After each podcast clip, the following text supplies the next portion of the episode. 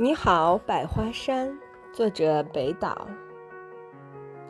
琴声飘忽不定，捧在手中的雪花微微震颤。当阵阵迷雾褪去，显出旋律般起伏的山峦。我收集过四季的遗产，山谷里没有人烟。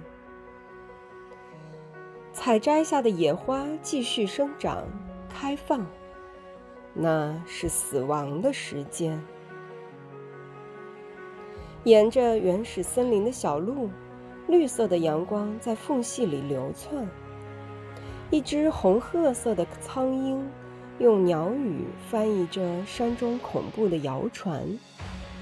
我猛地喊了一声：“你好，百花山！”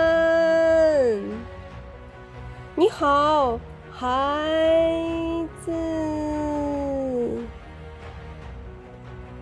回音来自遥远的铺间，那是风中之风，使万物应和，骚动不安。